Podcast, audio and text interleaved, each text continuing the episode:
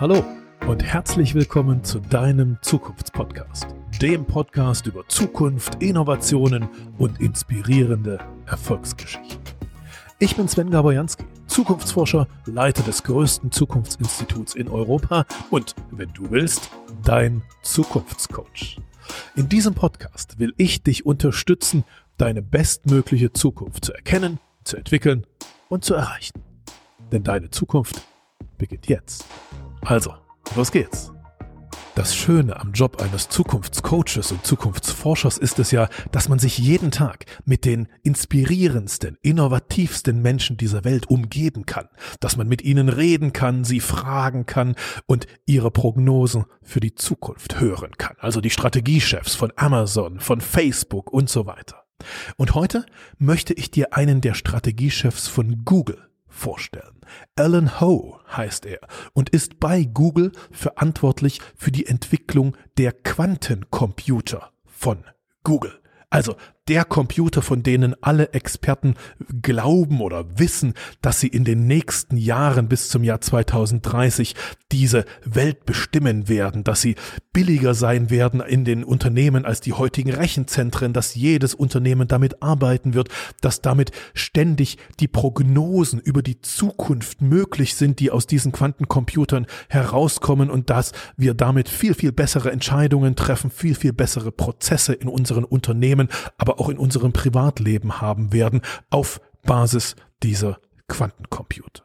Wie bereitet sich eine Firma wie Google heute auf Quantencomputer vor und was kannst du für dein Unternehmen oder für deine Zukunft daraus lernen? Dafür habe ich Alan Ho aus Silicon Valley nach Deutschland eingeflogen auf unseren Zukunftskongress und habe ihnen gefragt, was die Entwicklung dieser Quantencomputer ganz konkret für uns alle bedeutet. Und das ist seine Antwort. Lass dich inspirieren. So you probably read the book Crossing the Chasm by Jeffrey Moore. And it's talking about that book talks about how it provides a methodology of how technology is adopted by a marketplace. And it talks about the chasm being a period of time when we go from early adopters to the early majority. It's a painful period of time. But the quantum chasm is different.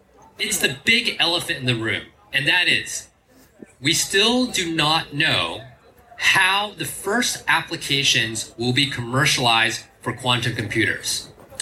So today, I'm going to talk a little bit more about when it will happen, what applications will likely be commercialized, how to do it, and most importantly, who will be crossing that chasm first. So let's talk about when, because that's probably the big question. When is it going to happen? And I want to give a little bit of context about where Google is at to give you um, a feeling of how when when things are going to actually happen. So this is Google's chip. Um, you can actually this chip is a, is actually kind of the size of my nail, and it lives within this thing called the dilution refrigerator that Bo had talked about. And this thing, this one's actually even bigger than the D Wave. This is probably um, uh, it, it's it's bigger than me. Like it's the very very large refrigerator. So this this chip will not be going into your cell phones anytime soon.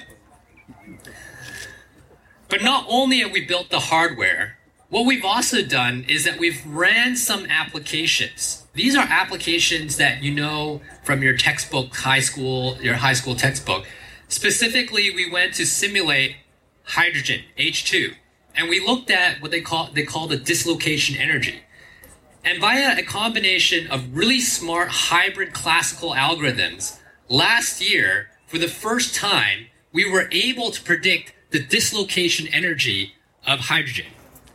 And this is actually a huge achievement because it gives Google, at least, the confidence that from going to simulate hydrogen, we could simulate larger molecules, we could simulate cat, uh, catalysts, we can simulate the Haber-Bosch process. And we just, we feel that by this kind of uh, use case, we are confident that we can do those kinds of applications.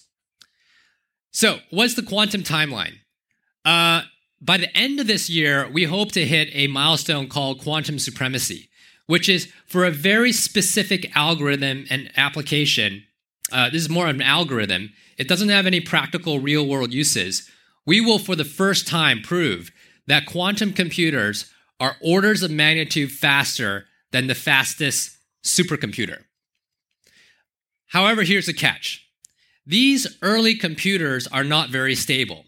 In fact, if uh, for these superconducting uh, qubit computers, they they do something they call decohere. That means that the bits would flip from one to zero. They would have errors very quickly, on the order of 100 microseconds. And so it's actually going to take around uh, at least 10 years to the point that we have very, very stable quantum computers. But even within this period of time, the next five to 10 years, we think that there's going to be some transformative applications in the area of chemistry, optimization, and AI. And I do want to give you some context on history. In fact, if you look at the first universal digital computers, it was invented in 1941. In fact, it was invented in Germany by Konrad Zuse. Uh, but however, due to the war, uh, World War II, he didn't get the uh, investment he needed to actually uh, uh, push forward the computer revolution. It wasn't until 1955, 14 years, that stable silicon based uh, digital computers were created. But even within those 14 years, there were a few extremely transformative applications, specifically in the area of nuclear physics, which helped uh, the US um, develop both th- uh, nuclear weapons and thermonuclear weapons faster, as well as a space race. These things may have not happened had computers not existed. So I talked a little bit about the timeline. It's going to be 14 years, extreme, very few applications, but extremely transformative. The question is what? So we talked a little bit about technology, right? But I think the industry, but in order to figure out what actual applications, you have to figure out which industries will actually develop and leverage this technology. And my theory is that the industries most likely to develop quantum applications are industries that are undergoing disruption today. And I'll give you some history, uh, history lessons here. So you think about in the 1940s, the industry under disruption was the warfare industry. It was going from conventional warfare to nuclear warfare. And because of that, governments would spend lots of money on unproven, unstable technology just to get a competitive advantage. And the reason why is because it's an existential threat. If they don't do it, they literally might die. So today, what are the industries that are having existential threats? Pretty much all of them. And the big disruption, it's technology. But there's no industry that is going under existential threat more than the automotive industry. The automotive industry has threats from two directions. One is electrification and uh, electrification of, of cars, and the other is self driving cars.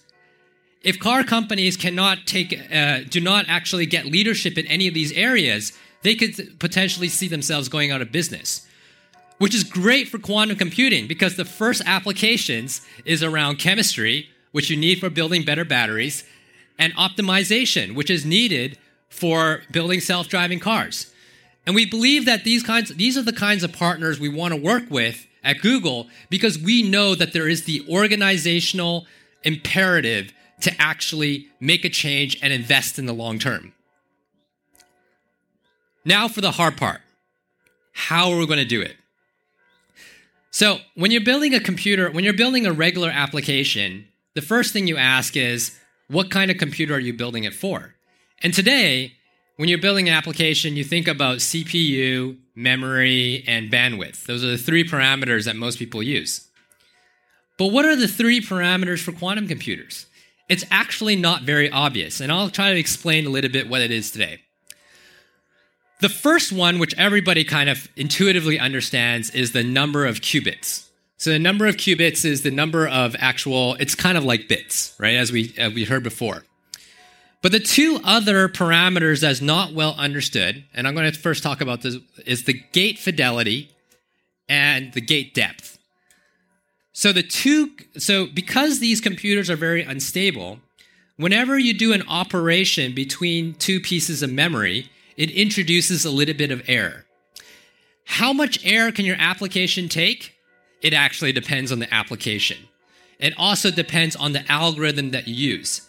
So we've heard a lot of talk about building algorithms. The reason why it's so important and it's so hard is because you need to build algorithms that can sustain uh, that ha- that can deal with the fact that the fidelities are not perfect. The next parameter is this thing called gate depth, because as you heard before, these things are unstable. So you need to make sure that the application completes before the bits start flipping. The second problem that on how is how should an enterprise be ready for quantum computing? Now, the truth is, depending on your industry, when a practical quantum computer is going to be available is an unknown. So, how do you plan for the unknown? Well, you could obviously be reactive. You can say, okay, when a quantum computer is available and I see my competitors uh, doing uh, building an application around it, I will do it at, at the same time. The fallacy of this approach is unlike, let's say, mobile technologies or uh, web applications, it's going to take a long time for you to do the research, development, and productization of these applications. My opinion is going to take at least seven years. So, the better approach is invest into research now, more specifically, open research. And the reason why we say research, um, open research, is by doing research in open, you can get more people to give comments on whether your application is truly improving your uh, system. The other, the other issue that we see a lot of enterprises uh, run into problems is that if they do it in a closed way, they don't know if the application they built has truly a quantum speedup or not. And because of that, there's a lot of false signals. And we always hear in the news some company has a, claims they have some speed up, but there isn't very good evidence around that. So this research actually is a much more cost-effective mechanism for doing development. And you want to line up by by doing research, you know then when the practical quantum computer exists, so you can align your development to uh, to end at the same time that the, the practical quantum computer comes out. The next thing around how is that um, this is actually a very risky field. There are still a lot of hard science and engineering problems. So even if you had a quantum computer that can run an application today, there are a lot of scientific and engineering milestones that still needs to be crossed. And so instead, we suggest that you do an incremental approach. We, uh, Google is actually creating what we call the quantum supremacy roadmap, which is experiments on well understood problems where you demonstrate quantum computers are much faster than classical computers. And for companies that take this approach and do and solve these particular problems, they are most likely to be able to bring it back in-house and become uh, turn into applications.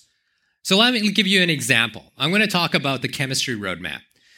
So the first ro- the first item in the roadmap is a very textbook problem. It's called the electronic gas problem. This is um, almost all chemists understand this. Maybe the second milestone after that would be sim- would be simulating a textbook catalyst, uh, namely the chromium dimer uh, catalyst, and then you would actually simulate real processes like the Haber-Bosch process. And by having these really well understood milestones, it makes it much easier and more predictable to get progress and build actual applications. Regarding the Haber Bosch process, the reason why we care about that so much is because number one, everybody understands it.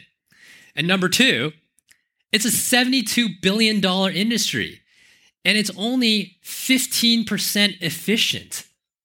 We know plants are 70% efficient.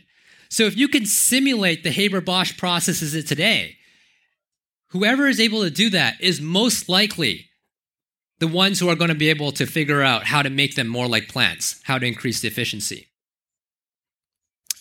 All right, the biggest question is who? And I want to go back to history again to give us some inspiration.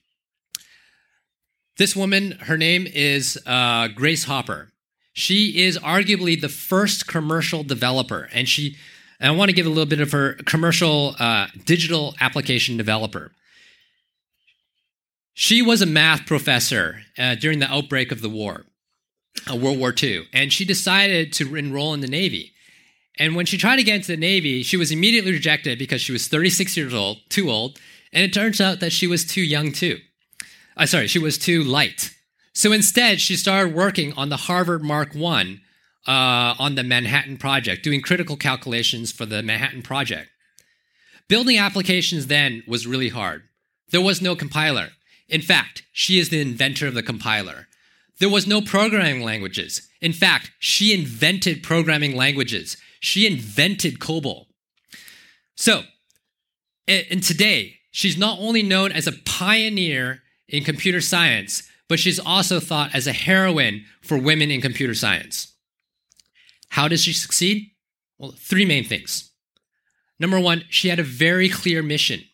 She was working on a problem that she knew had uh, was an existential threat for the United States at that time. Number two, she surrounded herself with the best domain experts. The best nuclear physicists in the world were all working with her hand in hand.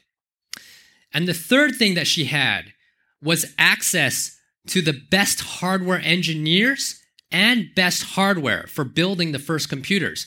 She literally debugged the first computers with her engineers by reaching into the back of the computer and removing live bugs from the electrical mechanical switches of those computers itself. So, what can you do? You are all leaders of transformation within your organization. How can you create the same environment that Grace Hopper had? Number one, get, figure out what are the existential threats within your organization. Make those and figure out how you can uh, build it, make them, make the quantum developer work on those threats. Number two, Get your best domain experts. I don't care what industry it is, whether it's chemistry or self driving cars, get the best domain experts and surround the quantum developer with them. And number three, get them access to the best hardware, but also give them access to the team that's building the computer itself. And I think, and, and so last, I just want to leave you with this thought. The quantum developer is the hero and we are all just supporting actors. And supporting the quantum developer should be our North Star. And if we leave this conference with that common purpose, I believe we will leap into the quantum era.